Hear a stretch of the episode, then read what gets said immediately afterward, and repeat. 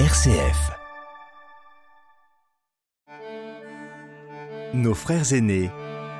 Noémie Marijon.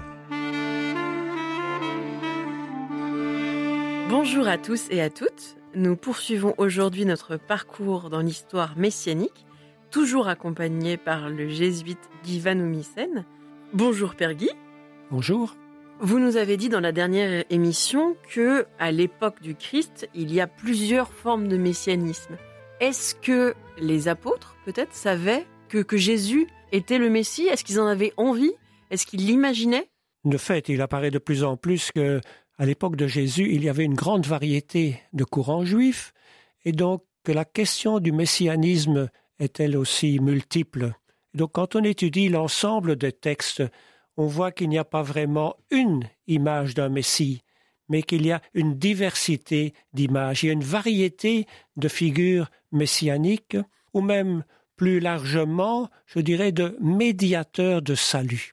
Alors ces médiateurs de salut, on peut les envisager soit comme des êtres humains, comme oui, un chef euh, politique, et pourquoi pas, dans les psaumes de Salomon, que nous avons évoqués très brièvement, il y a certainement cette idée d'un fils de David qui a, une dimension politique, mais il y a d'autres textes comme le, les testaments des patriarches, où là on évoque l'idée d'un prêtre nouveau, qui a une place extrêmement importante.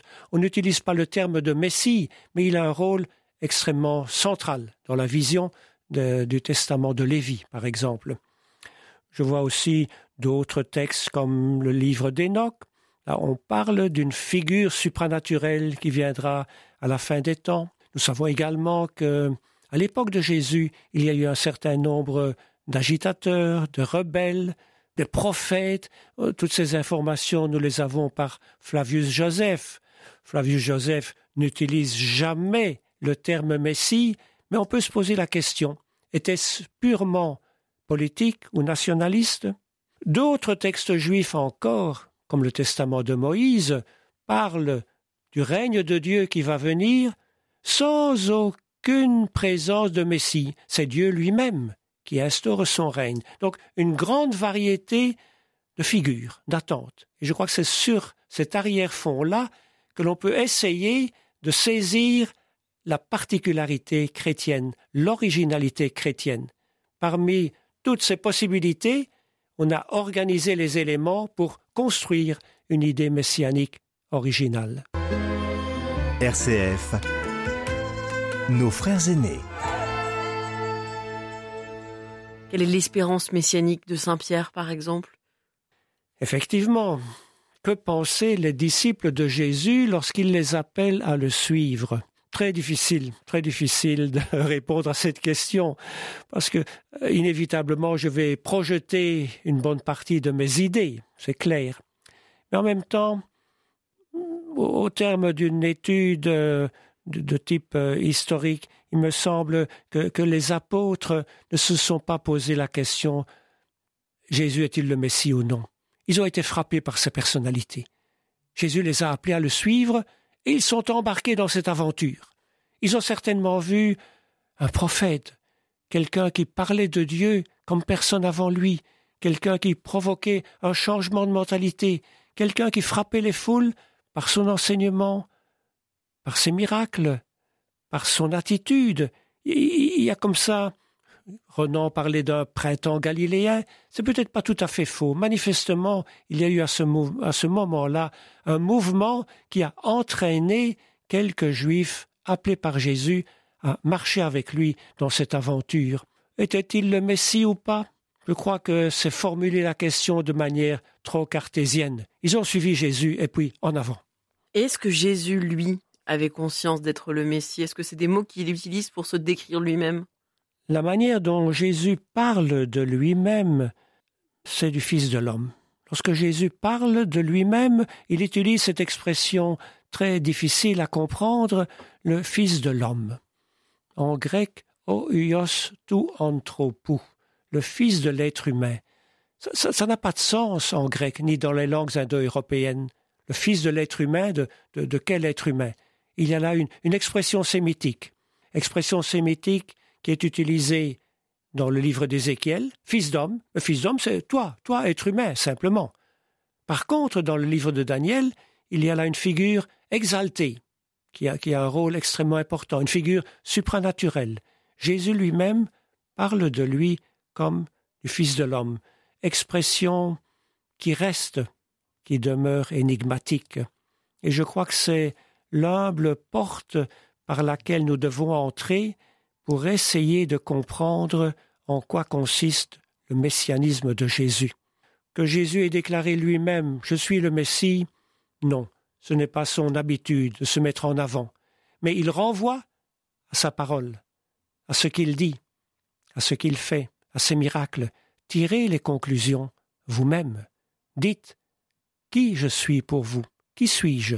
Jésus ne donne pas la réponse, il pose la question, et cela reste vrai pour aujourd'hui.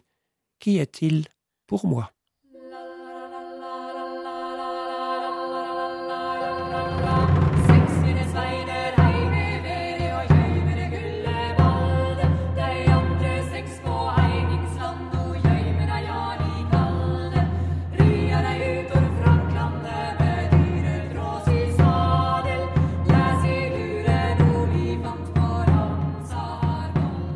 Alors il y a quand même des passages où il est un peu forcé dans ses retranchements pour arriver à le définir. On lui demande s'il est prophète, s'il est un maître, s'il est le Seigneur, s'il est le roi des Juifs, jusqu'à sur la croix. Comment il répond Comment il s'en sort pour justement ne pas répondre à la question?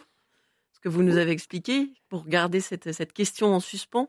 Oui, bien sûr. On, on, sent cette interrogation. Et qui, qui est-il donc? Qui est-il donc? On ne sait pas mettre Jésus dans une catégorie.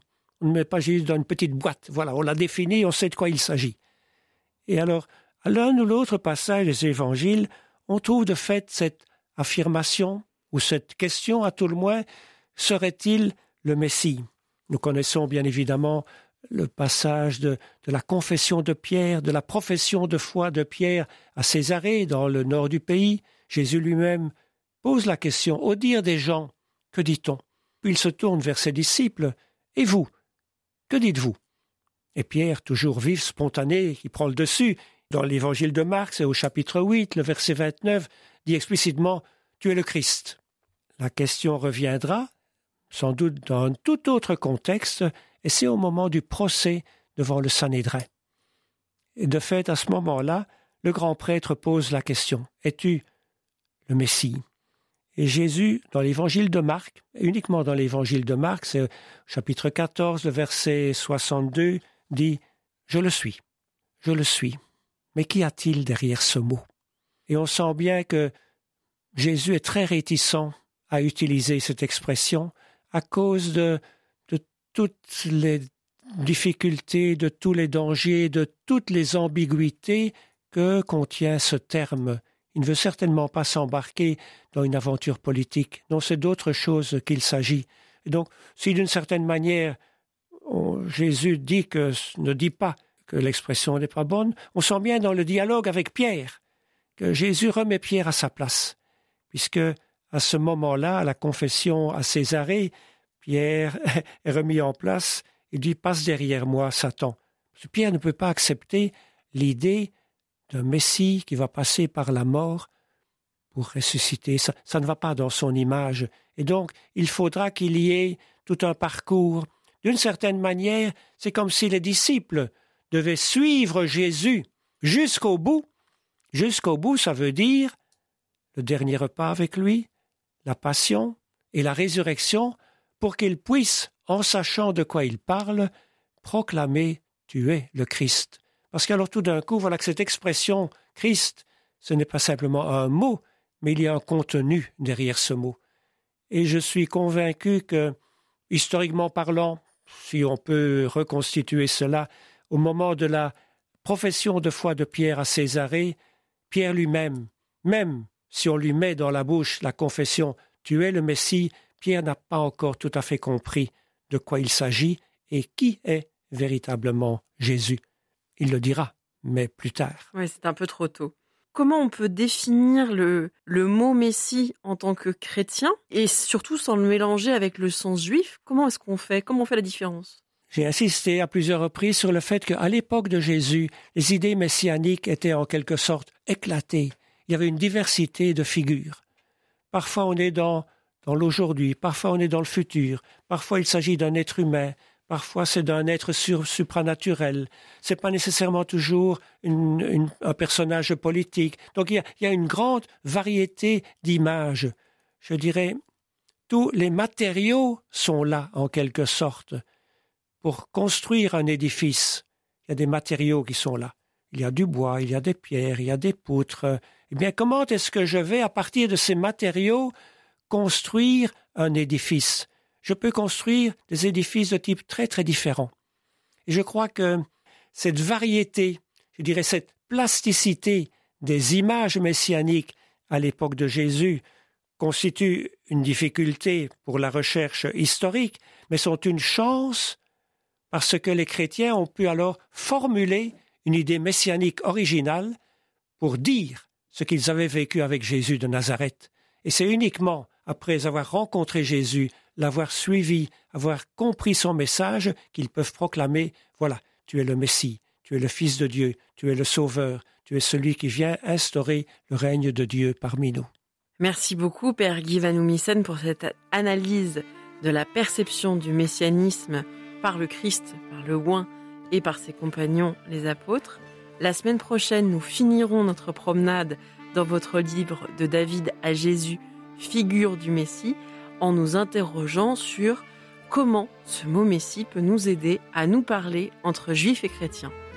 Merci à RCF Bruxelles et à sa directrice Frédéric pour son accueil au sein des studios de RCF en Belgique.